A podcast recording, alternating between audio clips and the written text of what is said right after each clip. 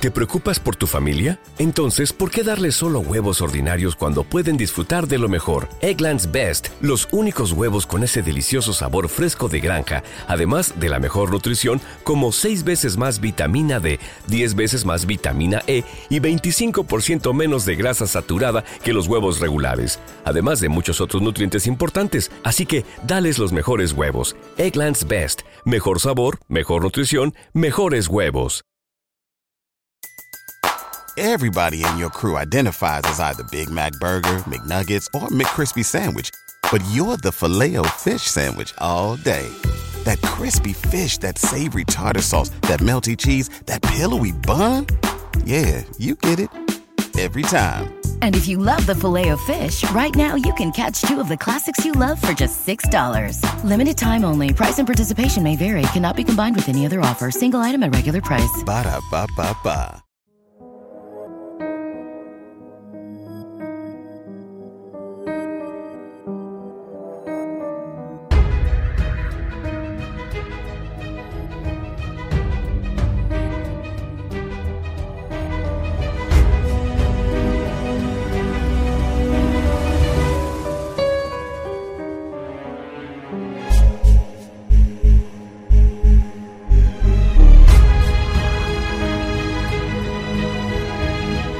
El Conde de Montecristo, de Alexandre Dumas.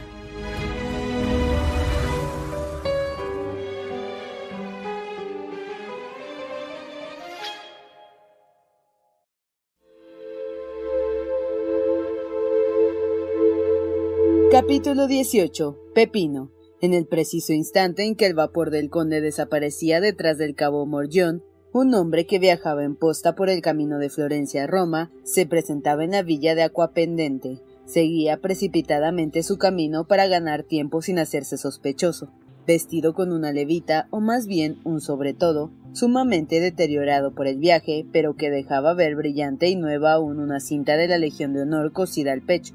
Este hombre, no solamente por su aspecto, sino también por el acento con que hablaba a su postillón, debía ser tenido por francés, una prueba más de que había nacido en el país de la lengua universal es que no sabía otras palabras italianas que las músicas que pueden como el Godán de Fígaro reemplazar todos los modismos de una lengua particular. Alegro, decía los postillones a cada subida, moderato, a cada bajada. Y Dios sabe si hay subidas y bajadas yendo de Florencia a Roma por el camino de Aquapendente. Estas dos palabras, por otra parte, provocaban grandes risas en la gente a quienes se dirigían a la vista de la ciudad eterna, es decir, al llegar a Storta, punto desde donde se divisa Roma, el viajero no experimentó el sentimiento de curiosidad entusiasta que llevaba a cada extranjero elevarse desde el fondo del asiento para tratar de distinguir la famosa cúpula de San Pedro, que se remonta sobre todos los demás objetos que la rodean. No, sacó una cartera del bolsillo y de ella un papel plegado en cuatro dobleces que desdobló y dobló con una tensión parecida a respeto, contentándose con decir Bueno, no me abandones. El carruaje atravesó la puerta del Popolo, giró a la izquierda y se detuvo ante la fonda de España. Nuestro antiguo conocido, el señor Pastrini, recibió al viajero en la puerta y con el sombrero en la mano. El viajero bajó, encargó una buena comida y tomó las señas de la casa Thompson y French, que le fue indicada en el instante mismo y que era una de las más conocidas en Roma, situada en la calle de Banchi, cerca de San Pedro. En Roma, como en todas partes, la llegada de una silla de posta constituye un acontecimiento. Diez jóvenes descendientes de Mario y de los Gracos, con los pies desnudos, con los codos rotos, un puño sobre la cadera y el otro brazo pintorescamente encorvado alrededor de la cabeza, miraban al viajero, la silla de posta y los caballos. A estos bodoques de la ciudad por excelencia, se habían juntado unos cincuenta papamoscas de los estados del Papa, de los que forman corrillos escupiendo en el Tíber desde el puente de San Angelo cuando el Tíber lleva agua. Además, como los bodoques y los papamoscas de Roma, más dichosos que los de París, entienden todas las lenguas y sobre todo la lengua francesa, oyeron al viajero pedir una habitación y comida y las señas de la casa de Thompson y French. Resultó de esto que cuando el nuevo viajero salió de la fonda con el cicerone de rigor, un hombre se separó del grupo de los curiosos y sin parecer ser notado por el guía, marchó a poca distancia del extranjero, siguiéndole con tanta cautela como hubiera podido emplear un agente de policía parisiense. El francés estaba tan impaciente por efectuar su visita a la casa Thompson y French que no había tenido tiempo de esperar fuesen enganchados los caballos. El carruaje debía encontrarle en el camino o esperarle a la puerta del banquero. Llegó sin que el carruaje le alcanzase. El francés entró, dejando en la antecámara a su guía, que inmediatamente trabó conversación con dos o tres de esos industriales sin industria, o más bien de cien industrias que ocupaban en Roma las puertas de los banqueros, de las iglesias, de las ruinas, de los museos y de los teatros. Al propio tiempo que el francés entró el hombre que se había separado del grupo de curiosos. El francés abrió la puerta y entró en la primera pieza. Su sombra hizo lo mismo. ¿Los señores Thompson y French? preguntó el extranjero. Una especie de lacayo se levantó a la señal de un encargado de confianza, guarda solemne de la primera mesa. ¿A quién anunciaré? preguntó el lacayo preparándose a predecer al extranjero. El viajero respondió al barón Danglars. Pase, dijo el lacayo. Se abrió una puerta. El lacayo y el barón entraron por ella. El hombre que había seguido a Danglars se sentó a esperar en un banco. El que le había recibido primero continuó escribiendo por espacio de cinco minutos aproximadamente, durante los cuales el hombre sentado guardó profundo silencio y la más completa inmovilidad. Luego la pluma del primero dejó de chillar sobre el papel, levantó la cabeza, miró atentamente en derredor suyo y bien asegurado Ah. ah. dijo. Tú aquí, Pepino. Sí, respondió lancólicamente. Tú has olfateado algo de bueno en la cara de ese hombre gordo. No hay gran mérito en eso, estamos prevenidos. ¿Sabes lo que viene a ser aquí, curioso? Par diez, viene a tocar, aunque falta saber qué suma. Enseguida lo sabrás, amigo. Muy bien, pero no vayas como el otro día a darme noticias falsas. ¿Qué quieres decir? ¿Te refieres a que el inglés que sacó de aquí tres mil escudos el otro día? No, ese tenía en efecto los tres mil escudos, y nosotros los hemos hallado. Hablo del príncipe ruso. Y bien, nos habías dicho treinta mil libras, y no hemos hallado más que veintidós. Las habrán buscado mal. Luigi Vampa es el que hizo el registro en persona. En tal caso, tendría deudas y las pagaría. Un ruso o gastaría su dinero. Después de todo es posible. Es seguro, pero déjame ir a mi observatorio. El francés puede efectuar su negocio sin que yo sepa la cantidad exacta. Pepino hizo una señal afirmativa y sacando un rosario del bolsillo se puso a rezar algunas oraciones mientras el empleado desapareció por la misma puerta que había dado paso al otro empleado y al varón. Al cabo de unos diez minutos, el empleado apareció gozoso. ¿Y bien? preguntó Pepino a su amigo. Alerta, alerta, respondió. La suma es respetable. Cinco o seis millones, ¿no es verdad? Sí, como lo sabes, por un recibo de su excelencia el conde de Montecristo. ¿Conoces al conde? Se le acredita sobre Roma, Venecia y Viena. ¿Es posible? exclamó. ¿Cómo te has informado también? Te he dicho que se nos había avisado de antemano. Entonces, ¿por qué te diriges a mí? Para estar seguro de que es el hombre a quien buscábamos. Él es cinco millones, una hermosa suma. ¿Eh, Pepino? Sí. No volveremos a ver otra parecida. Al menos, respondió filosóficamente Pepino. Recogeremos alguna tajada. Silencio, ahí viene nuestro hombre. El empleado tomó la pluma y Pepino el rosario. El uno escribía, el otro oraba cuando volvió a abrirse la puerta. Danglars apareció radiante de satisfacción, acompañado del banquero, que le guió hasta la puerta. Detrás de Danglars salió Pepino. Según lo convenido, el carruaje que debía ir a buscar a Danglars esperaba delante de la casa Thompson y French. El Cicerone tenía la portezuela abierta. El Cicerone, un ser muy complaciente y que puede destinarse a cualquier cosa. Danglars montó en el carruaje, ligero como un joven de veinte años. El Cicerone cerró la portezuela y subió con el cochero. Pepino se acomodó detrás. ¿Quiere su excelencia ver San Pedro? preguntó el Cicerone. ¿Para qué? repuso el varón. Pues para ver. No he venido a Roma para ver, dijo en voz alta Danglars. Después añadió en voz baja con una sonrisa codiciosa. He venido para tocar, y tocó en efecto su cartera, en la cual acababa de guardar una letra. Entonces, su excelencia va a la fonda, a casa de Pastrini, dijo el cochero el Cicerone, y el carruaje partió rápido como el carruaje de gran señor. Diez minutos más tarde, el varón había entrado en su aposento, y Pepino se instalaba en un banco situado delante de la fonda, después de pronunciar unas palabras al oído de uno de aquellos descendientes de Mario y de los Gracos que hemos designado al principio de este capítulo, mozo que tomó a todo correr el camino del Capitolio. Danglars estaba cansado, satisfecho y tenía sueño. Se acostó, colocó su cartera bajo la almohada y se quedó dormido. Pepino tenía tiempo de más, jugó a la morra con los faquines, perdió tres escudos y para consolarse se bebió una botella de vino de Orvieto. El banquero se levantó tarde, aunque se había acostado temprano. Hacía cinco o seis noches que dormía muy mal cuando dormía.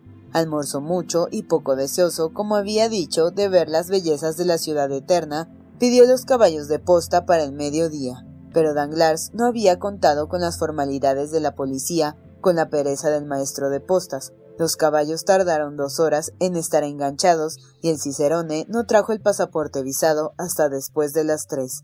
Todos estos preparativos atrajeron a la puerta del señor Pastrini a buen número de curiosos. Tampoco faltaron los descendientes de los Gracos y de Mario. El varón atravesó triunfalmente estos grupos, que le llamaban excelencia para obtener un bayoco. Como Danglars, hombre muy popular, como sabemos, se había contentado con el dictado de varón hasta entonces, sin ser tratado de excelencia, y distribuyó una docena de monedas a toda aquella canalla dispuesta por otras doce a tratarle de alteza. ¿A dónde? inquirió el postillón en italiano. Camino de Ancona, respondió el varón. El señor Pastrini tradujo la pregunta y la respuesta, y el carruaje partió al galope. Danglars quería en efecto trasladarse a Venecia a recoger una parte de su fortuna y después a Viena a realizar el resto. Su intención era fijarse en esta última ciudad, que le había asegurado el vergel de los placeres. Apenas anduvo tres leguas por las campiñas de Roma cuando empezó a anochecer. Danglars no creía haber salido tan tarde, de otro modo se habría quedado. Así preguntó al postillón cuánto faltaba para llegar a la población cercana. Don Capisco, respondió el postillón. Danglars hizo un movimiento de cabeza que quería decir muy bien. El carruaje prosiguió la marcha. En la primera parada, dijo para sí Danglars, me detendré. Danglars experimentó aún un resto de bienestar que había gozado la víspera y que le proporcionó tan buena noche. Estaba muellemente extendido en una buena caleza inglesa de dos resortes y se sentía llevado al galope por dos buenos caballos. La parada era de siete leguas, lo sabía qué hacer cuando se es banquero y se ha hecho con fortuna bancarrota. Dedicó diez minutos a pensar en su mujer, que quedaba en París, otros diez en su hija, que recorría el mundo en compañía de la señorita de Armilly, otros diez minutos en sus acreedores, que y en la manera como emplearía el dinero. Después, no teniendo en qué pensar, cerró los ojos y se quedó dormido. Sin embargo, sacudido por un movimiento fuerte del carruaje, Danglars abrió un momento los ojos, entonces se sintió llevado con la misma celeridad a través de la misma campiña de Roma, toda sembrada de acueductos rotos que parecían gigantes de granito petrificados.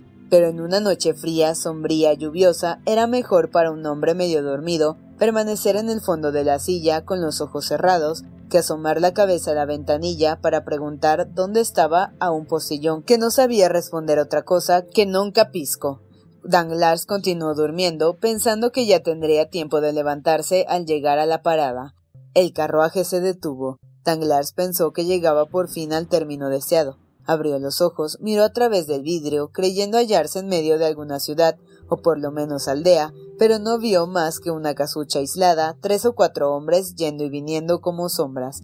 El banquero esperó un momento a que el postillón, que había acabado su parada, viniese a reclamarle el coste de la posta. Creía poder aprovechar esta ocasión para pedir algunas noticias a su nuevo conductor, pero se cambiaron los tiros sin que nadie pidiese nada al viajero.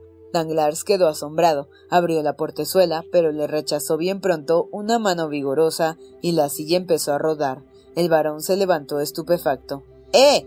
dijo el postillón. ¡Eh, mío caro!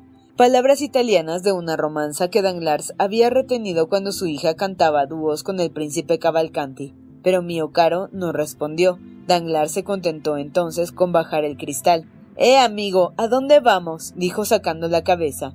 Dentro la testa. exclamó una voz grave e imperiosa, acompañada de un grito de amenaza. Danglars comprendió que dentro la testa quería decir meta la cabeza. Hacía, como puede verse, rápidos progresos en italiano. Obedeció, no sin inquietud, y como esta inquietud subía de punto a cada minuto que transcurría, al cabo de algunos instantes, su espíritu, en lugar del vacío que dijimos cuando se puso en camino, y que le produjo el sueño, tenía pensamientos más propios unos y otros para despertar el interés del viajero, y sobre todo de un viajero en la situación de Danglars.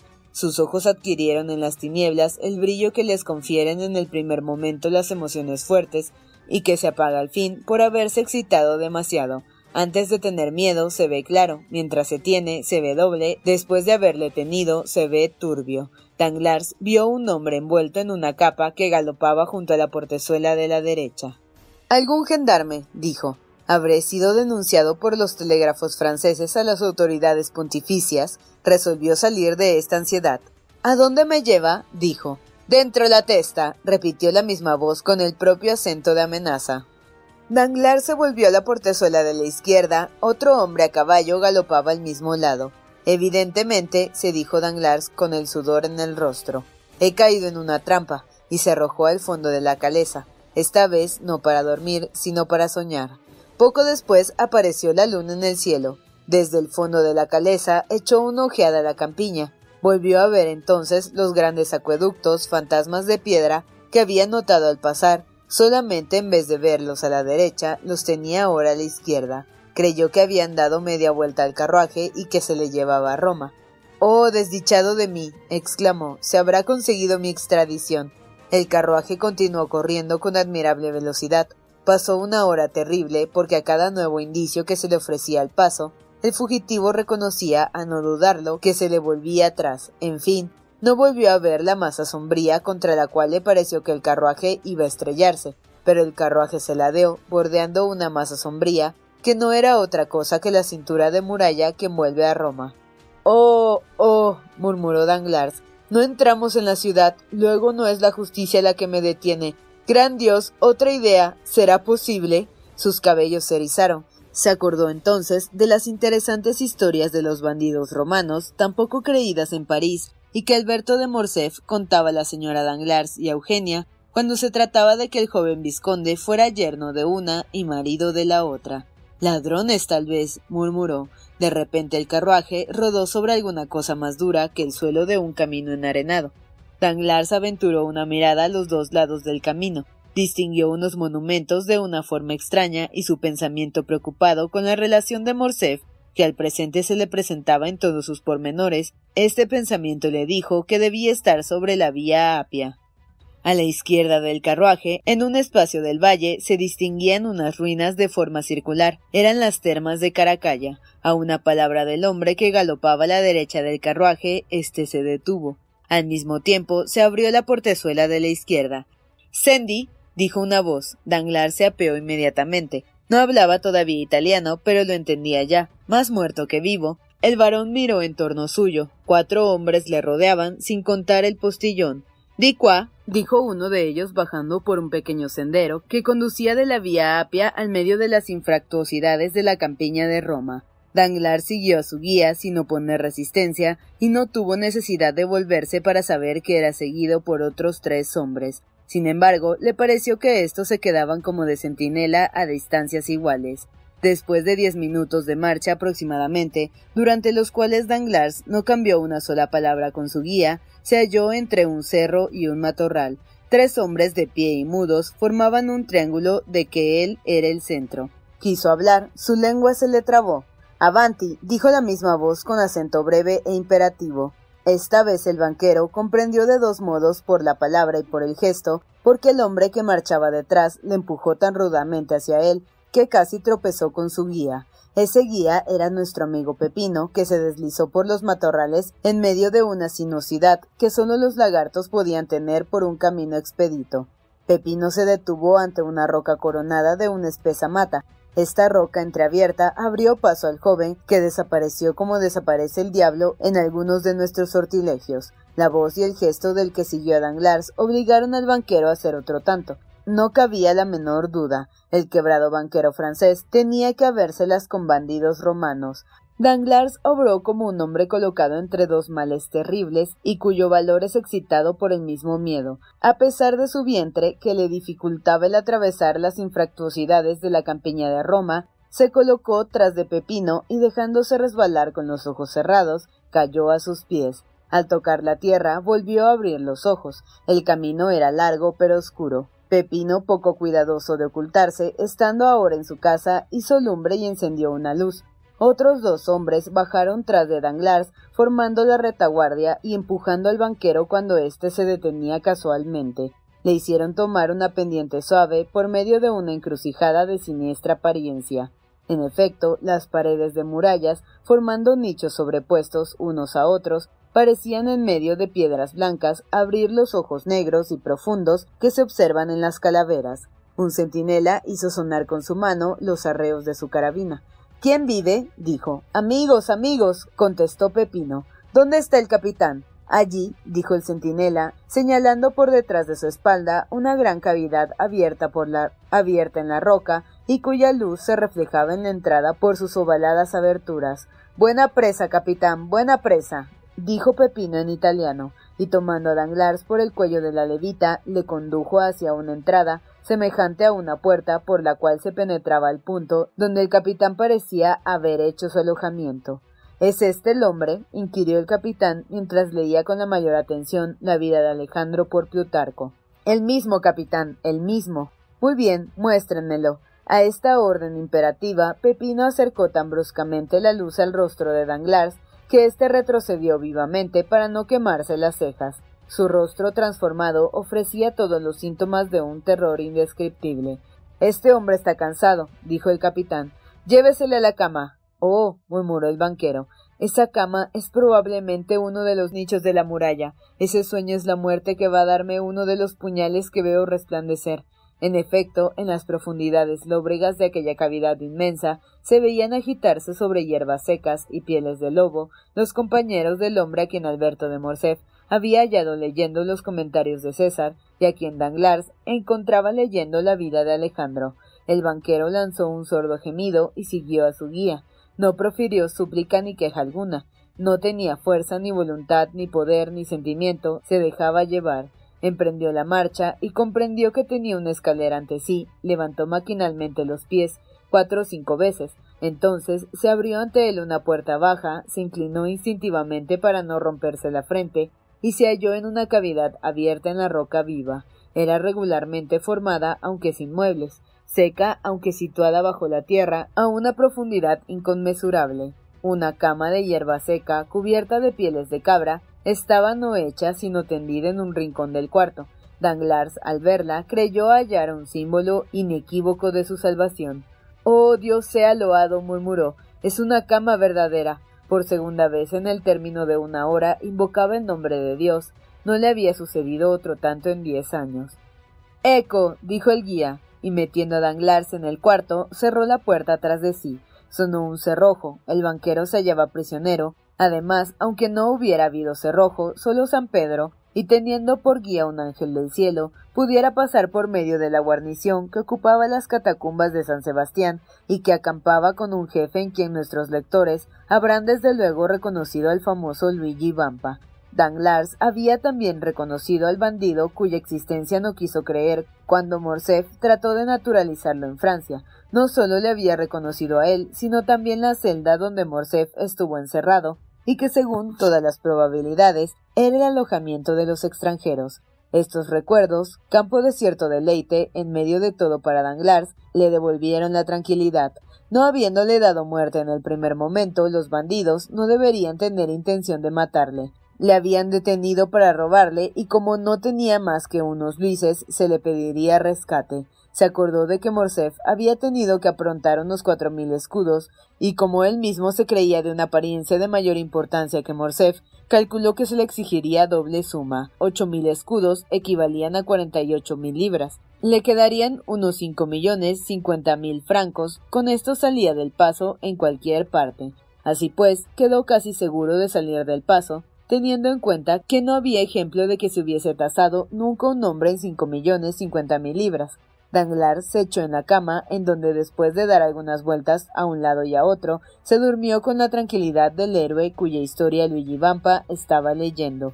De todo sueño, si no es del que temía Danglars, se despierta. Danglars se despertó. Para un parisiense habituado a cortinajes de seda, a paredes adamascadas, al perfume que sale de las maderas delicadas de la chimenea y se extiende y baja de los techos de raso, despertar en una gruta de piedra debe ser un momento poco apacible. Al tocar las cortinas de piel de cabra, Danglars debía creer que se hallaba entre lapones o cosa parecida. En tales circunstancias, un segundo basta para convertir la mayor de las dudas en palpable certeza. Sí, murmuró, estoy en poder de los bandidos de que habló Alberto de Morcerf. Su primer movimiento fue respirar para asegurarse de que no estaba herido. Era un medio que había aprendido en Don Quijote, único libro no que había leído, sino que conservaba alguna cosa en la memoria. No, dijo, no me han matado ni herido, pero me habrán robado acaso. Metió la mano en los bolsillos. Estaban intactos. Los cien luises que se había reservado para hacer el viaje de Roma a Venecia se hallaban en bolsillo de su pantalón y la cartera con la letra de cinco millones cincuenta mil francos estaba en el bolsillo de la levita. Qué bandidos tan raros, se dijo, que me han dejado mi bolsa en mi cartera. Como pensé ayer al acostarme, van a ponerme a rescate. Veamos, conservo también el reloj. Veamos la hora que es. El reloj de Danglars, obra de Breguet, al que había cuidado de dar cuerda a la víspera de su viaje, señalaba las cinco y media de la mañana. Sin él, Danglars hubiera ignorado completamente la hora que era, penetrando ya la luz del día en el aposento. Sería preciso exigir una explicación de los bandidos. Convendría esperar pacientemente a que se la diesen. En tal alternativa, lo último era más prudente. Danglars esperó. Esperó hasta el mediodía. Durante todo este tiempo, un centinela había velado su puerta. A las ocho de la mañana fue relevado. Se apoderó de Danglars el deseo de ver quién le custodiaba. Había notado que los rayos, no del día, sino de una lámpara, se filtraban por las hendiduras mal unidas de la puerta. Se acercó a una de ellas en el momento mismo en el que el bandido echaba algunos tragos de aguardiente, los cuales, debido al pellejo que lo contenía, esparcían un olor repugnante para Danglars. Puf. exclamó retrocediendo hasta el fondo de la habitación. A mediodía, el hombre del aguardiente fue reemplazado por otro funcionario.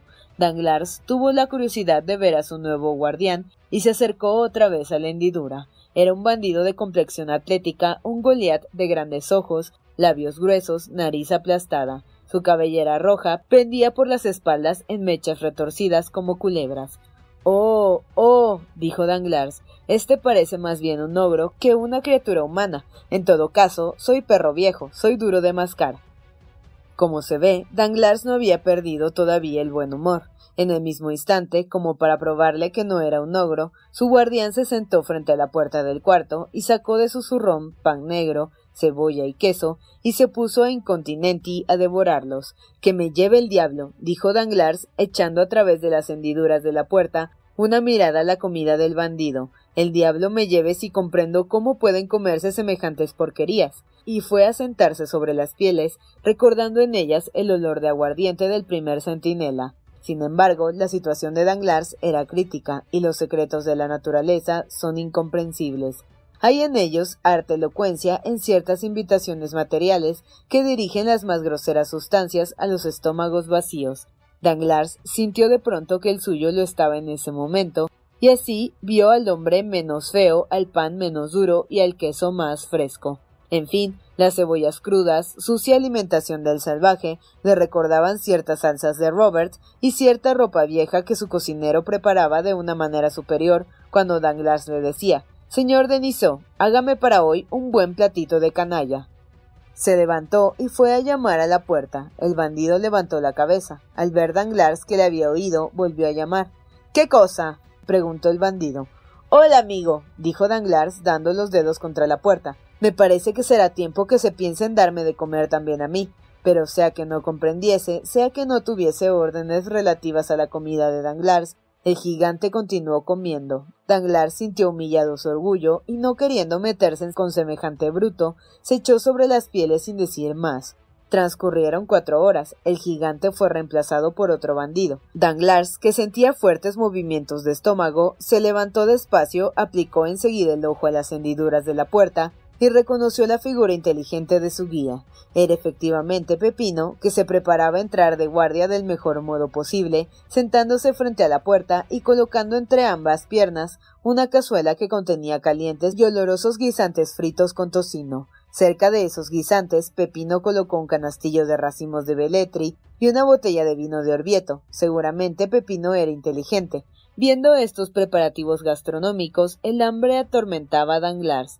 Ah, ah, dijo, veamos si este es más amable que el otro, y tocó pausadamente la puerta. Allá van, dijo en mal francés el bandido, que frecuentando la casa del señor Pastrini, había acabado por aprender aquella lengua hasta en sus modismos, y abrió en efecto.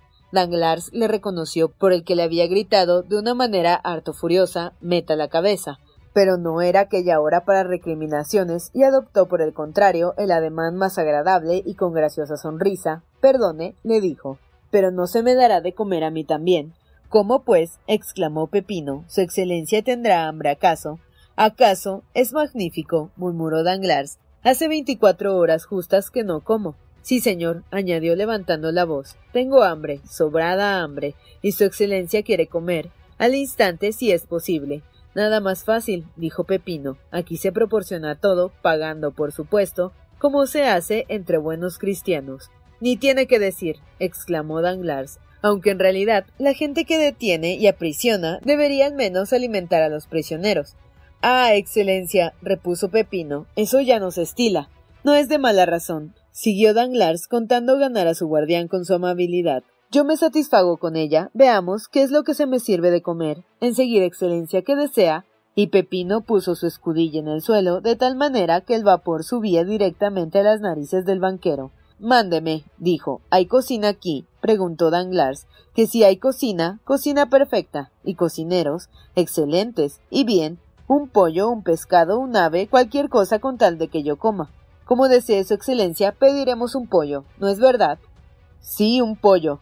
Pepino, levantándose y asomándose a la puerta, gritó con toda la fuerza de sus pulmones. Un pollo para su excelencia. La voz de Pepino resonaba aún por las bóvedas cuando se presentó un joven hermoso, esbelto y medio desnudo como los antiguos pescadores, llevando en un plato de plata un pollo delicadamente colocado. Se creería uno en el café de París, murmuró Danglars. Helo aquí, excelencia, dijo Pepino, tomando el pollo de manos del joven bandido y colocándolo en una mesa carcomida, que con un asiento y cama de pieles formaba todo el ajuar de la celda. Danglars pidió un cuchillo y un tenedor. Helo aquí, excelencia, dijo Pepino ofreciéndole un cuchillo pequeño de punta roma y un tenedor de madera. Danglars tomó el cuchillo con una mano y el tenedor en la otra, y se puso a trinchar el ave. Dispense, excelencia, dijo Pepino pasando una mano por la espalda del banquero. Aquí se paga antes de comer, para el caso de quedar luego descontentos. Ah, ah, dijo para sí Danglars. Esto no es como en París. Me van a desollar probablemente, pero hagamos las cosas en grande. Veamos. He oído hablar del buen trato de la vida de Italia. Un pollo debe valer doce sueldos en Roma. Tenga, dijo en voz alta, y dio un Luis a Pepino. Un momento, Su Excelencia, dijo Pepino levantándose. Un momento, Su Excelencia. Me queda de ver alguna cosa. Cuando yo decía que habrían de desollarme, murmuró Danglars. Luego resuelto a sacar partido de todo. Veamos lo que se le debe por esa ave ética, prosiguió. Su Excelencia ha dado un Luis a cuenta. Un Luis a cuenta de un pollo. Claro está, a cuenta. Bien, veamos, veamos. No son más que cuatro mil novecientos noventa y nueve luises lo que debe su excelencia. Danglars abrió espantado los ojos al oír tan pesada broma.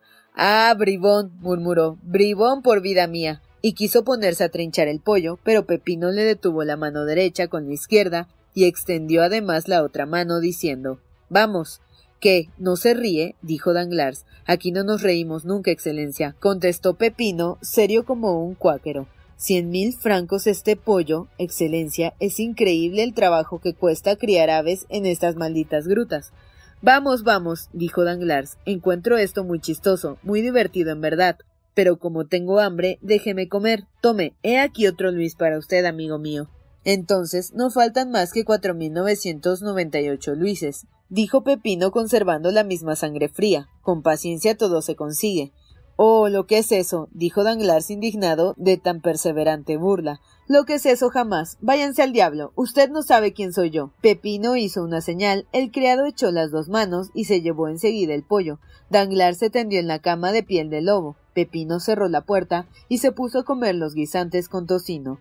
Danglars no podía ver lo que hacía Pepino, pero el ruido de sus dientes no debía dejarle duda acerca de lo que estaba haciendo. Era evidente que comía y que comía toscamente como un hombre malcriado. Avestruz, dijo Danglars. Pepino hizo que no oía nada y sin volver la cabeza continuó comiendo con admirable calma. El estómago de Danglars se encontraba en tal estado que no creía él mismo poder llegar a llenarlo nunca. Sin embargo, tuvo paciencia por espacio de hora y media que en realidad se le antojó un siglo, se levantó y fue de nuevo a la puerta.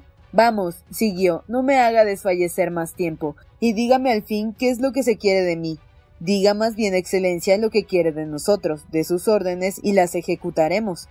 Ábrame primero. Pepino abrió. Yo quiero, dijo Danglars, por Dios, quiero comer.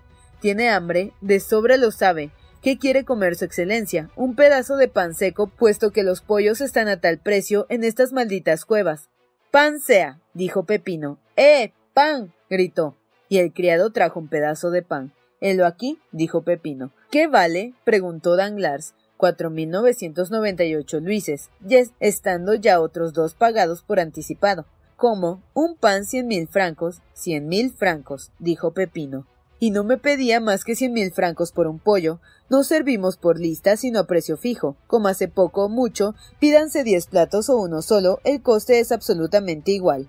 Una nueva burla, querido amigo. Le declaro que esto es absurdo, que esto es estúpido. Diga más bien que al fin quiere que me muera de hambre y es más sencillo.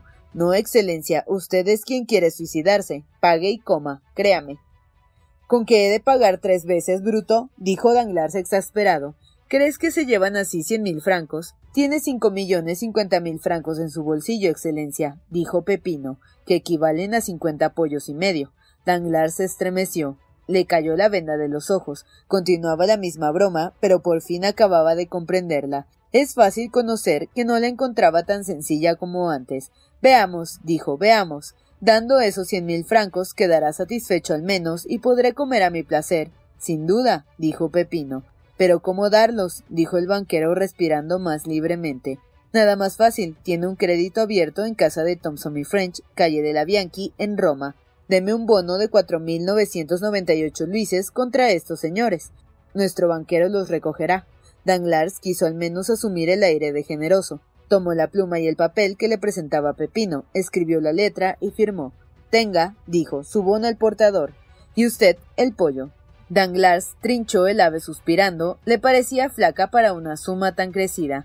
En cuanto Pepino leyó atentamente el papel, lo metió en el bolsillo y prosiguió comiendo sus guisantes con tocino. Al día siguiente, Danglars volvió a tener hambre. El aire de aquella caverna despertaba más no poder el apetito. El prisionero creyó que en todo aquel día no tendría que hacer nuevos gastos. Como hombre económico, había ocultado la mitad del pollo y un pedazo de pan en un rincón del cuarto pero después de comer tuvo sed. No había contado con ello. Luchó contra la sed hasta el momento en que sintió la lengua reseca pegársele al paladar.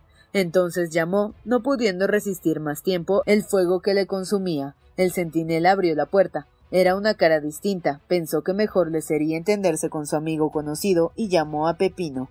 Aquí me tiene, Excelencia, dijo el bandido presentándose con tal presteza que le pareció de buen agüero a Danglars. ¿Qué quiere? Beber, contestó el prisionero. Excelencia, dijo Pepino, ya sabe que el vino no tiene precio en las cercanías de Roma. Deme agua entonces, dijo Danglars pensando salir del paso. Oh, Excelencia, el agua escasea aún más que el vino. Hay tanta sequía. Vamos, dijo Danglars, vuelve a empezar a lo que parece. Y sonriéndose como en aire de broma, el desgraciado sentía humedecidas las sienes con el sudor. Vamos, vamos, amigo, dijo Danglars viendo que Pepino permanecía impasible. Le pido un vaso de vino. Me lo negará. Le he dicho, Excelencia, respondió gravemente Pepino, que no vendemos al por menor. Y bien, entonces deme una botella. ¿De cuál? Del menos caro. Todos son del mismo precio. ¿Y cuál es? Veinticinco mil francos la botella. Diga, exclamó Danglars con indescriptible amargura. Diga que quiere robarme y es más sencillo que hacerlo así paso a paso. Es posible, dijo Pepino, que tal sea la intención del señor. ¿Qué señor? Aquel a quien se le presentó ayer. ¿Dónde está? Aquí. Haga que lo vea. Es fácil. Poco después, Luigi Vampa se hallaba ante Danglars. ¿Me llama? preguntó el prisionero. Es el jefe de los que me han traído aquí. Si excelencia, ¿qué quiere de mí por el rescate? Diga. Nada más que los cinco millones que lleva encima. El banquero sintió oprimido el corazón con un pasmo terrible. No tengo más que eso en el mundo. Resta una inmensa fortuna. Si me lo quita, quíteme la vida. Tenemos prohibido derramar su sangre, Excelencia. ¿Y quién se lo ha prohibido? El que manda en nosotros. ¿Obedecen a alguien? Sí, a un jefe. Creía que el jefe era usted. Yo soy el jefe de estos hombres, pero el otro lo es mío. ¿Y el jefe obedece a alguien? Sí. ¿A quién? ¿A Dios? Danglars permaneció un momento pensativo. No le comprendo, dijo. Es posible. ¿Y es el jefe el que les ha dicho que me traten de ese modo? Sí. ¿Con qué objeto? Lo ignoro pero desaparecerá mi bolsa es probable. Vamos, dijo Danglars, ¿quiere un millón? No. ¿Dos millones? No. ¿Tres millones? Cuatro. Veamos. Cuatro. Le doy a condición de que me ponga en libertad. ¿Por qué nos ofrece cuatro millones por lo que vale cinco? dijo Vampa. Eso es una usura, señor banquero, o no entiendo una palabra. Tómelo todo, tómelo todo, le digo, exclamó Danglars, o máteme. Vamos, vamos, cálmese, Excelencia. Se le va a alterar la sangre, y eso le dará apetito para comer un millón por día. Sea más económico, demonio. Y cuando no tenga más dinero que darles, exclamó Danglars exasperado, entonces tendrá hambre. Tendré hambre, dijo Danglars palideciendo. Probablemente, respondió Vampa con sorna. Dice que no quieren matarme. No. ¿Y quieren dejarme morir de hambre? Sí, que no es lo mismo. Y bien, miserables, exclamó Danglars, Haré fracasar sus infames planes. Morir por morir, prefiero acabar de una vez. Hágame sufrir, tortúreme, máteme, pero no conseguirá mi firma. Como quiera, Excelencia, dijo Vampa, y salió. Danglars se arrojó rabiando sobre las pieles del lobo. ¿Quiénes eran esos hombres? ¿Quién era ese jefe invisible? ¿Qué proyectos le animaban contra él? Y cuando todo el mundo podía rescatarse, ¿por qué no podía él hacerlo? O seguramente que la muerte, una muerte pronta y violenta, era un medio de burlar a los enemigos encarnizados que parecían perseguir contra él una incomprensible venganza. Sí, prefiero morir. ¿Acaso por primera vez en su larga carrera, Danglars pensaba en la muerte con el deseo y el temor a la vez de morir? Pero había llegado el momento para él de detener la vista en el espectro implacable que va en pos de toda criatura y cada pulsación del corazón dice morirás. Danglars parecía una bestia feroz, acosada por la montería, desesperada pues, y que a fuerza de su desesperación consigue finalmente evadirse. Pensó en la fuga, pero los muros eran la roca viva, y a la única salida de la cueva se hallaba un hombre leyendo, por detrás del cual se veían pasar y repasar sombras armadas de fusiles. Le duró dos días la resolución de no firmar, después de los cuales pidió de comer y ofreció un millón, lo tomaron y le sirvieron una suculenta comida. Desde entonces, la vida del desgraciado prisionero fue una tortura perpetua. Había sufrido tanto que no quería exponerse a sufrir más y cedía a todas las exigencias. Al cabo de cuatro días, una tarde que había comido como en los tiempos de su mejor fortuna, echó sus cuentas y notó que era tanto lo gastado que no le restaban más que cincuenta mil francos. Entonces sufrió una reacción extraña. Acabando de perder cinco millones, trató de salvar los cincuenta mil francos que le quedaban. Antes de entregarlos, se propuso una vida de privaciones y llegó a entrever momentos de esperanza que rayaban en locura. Teniendo olvidado a Dios después de mucho tiempo, comenzó a creer que había obrado milagros, que la caverna podía hundirse, que los carabineros pontificios podían descubrir aquel odioso encierro y salvarle, pensó en los cincuenta mil francos que le restaban, que eran una suma suficiente para preservarle del hambre, y rogó a Dios que se los conservara, y orando lloró. Tres días transcurrieron de este modo, durante los cuales el nombre de Dios estuvo constantemente, sino en su corazón, en sus labios. A intervalos tenía instantes de delirio, durante los cuales creía ver desde las ventanas, en una pobre choza, un anciano agonizando en el lecho. Este viejo también moría de hambre. El cuarto día no era un hombre, era casi un cadáver. Había recogido hasta las últimas migajas de sus comidas y comenzaba a devorar la estera que cubría el piso de la cueva. Suplicó entonces a Pepino, como un ángel guardián, le diese algún alimento y le ofreció mil francos por un pedazo de pan. Pepino no contestó. El quinto día se arrastró hasta la entrada de la celda. No es cristiano, dijo incorporándose sobre las rodillas. Quiere asesinar a un hombre que es su hermano ante Dios. Oh, mis amigos de otro tiempo, mis amigos de otro tiempo, murmuraba, y cayó con la frente en el suelo. Luego, levantándose, gritó con una especie de desesperación. El jefe, el jefe. Heme aquí, dijo Vampa apareciendo de repente. ¿Qué quiere otra vez? Tome el oro que me queda, balbuceó Danglars, entregándole la cartera, y déjeme vivir aquí, en esta caverna. No pido libertad, solo pido la vida. Entonces, ¿sufre mucho? preguntó Vampa. Oh, sí, sufro, sufro cruelmente.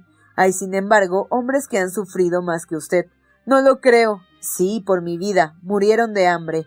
El banquero se acordó entonces del anciano, que durante sus horas de alucinamiento veía a través de las ventanas de la pobre cabaña llorar en el lecho. Se golpeó la frente contra el suelo, dando un gemido. Sí, dijo, es verdad. Hay quienes han sufrido más que yo, pero al menos serán mártires. Es que al fin se arrepiente, dijo una voz sombría y solemne, que hizo erizarse los cabellos en la cabeza de Danglars. Su mirada débil trató de distinguir los objetos y vio detrás del bandido un hombre envuelto en una capa y oculto tras una pilastra de piedra. ¿De qué tengo que arrepentirme? balbuceó Danglars. Del mal que me ha hecho, dijo la misma voz. Oh sí, me arrepiento, me arrepiento, exclamó el banquero, y se golpeó el pecho con el puño desfallecido. Entonces le perdono, dijo el hombre soltando la capa y dando algunos pasos para colocarse ante la luz. El conde de Montecristo, dijo Danglars, más pálido de terror que lo que estaba un momento antes de hambre y de miseria. Se engaña, no soy el conde de Montecristo. ¿Quién es entonces? Soy el que ha vendido, entregado, deshonrado, cuya mujer amada ha prostituido, al que ha pisoteado para poder encumbrarse y alzarse con una gran fortuna, cuyo padre ha hecho morir de hambre, a quien condenó a morir del mismo modo y que sin embargo le perdona, porque tiene asimismo necesidad de ser perdonado. Soy Edmundo Dantes. Danglars lanzó un grito y cayó de rodillas. Levántese, dijo el conde. Tiene salvada la vida. No han tenido igual suerte sus dos cómplices. Uno está loco y el otro muerto.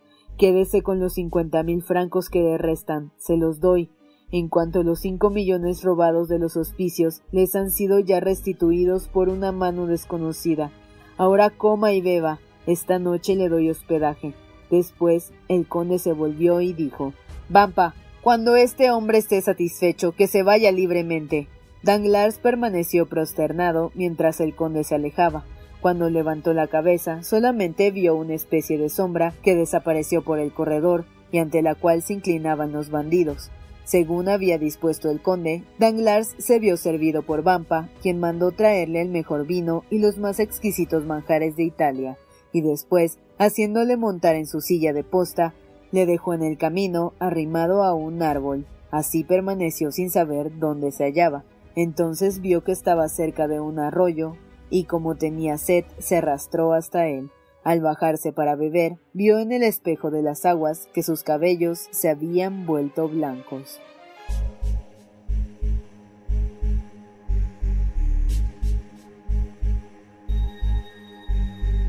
¿No se merece tu familia lo mejor? Entonces, ¿por qué no los mejores huevos? Ahora, Egglands Best están disponibles en deliciosas opciones. Huevos clásicos, de gallina libre de jaula y orgánicos de Egglands, que ofrecen un sabor más delicioso y fresco de granja que le encantará a tu familia. En comparación con los huevos ordinarios, Egglands Best contiene la mejor nutrición como 6 veces más vitamina D, 10 veces más vitamina E y el doble de omega 3 y B12. Solo Egglands Best. Mejor sabor, mejor nutrición, mejores huevos. Visita egglandsbest.com para más información. No te pierdas la continuación de esta historia. Capítulos todos los lunes, miércoles y viernes. Suscríbete. El Cuentero, con historias para tus oídos.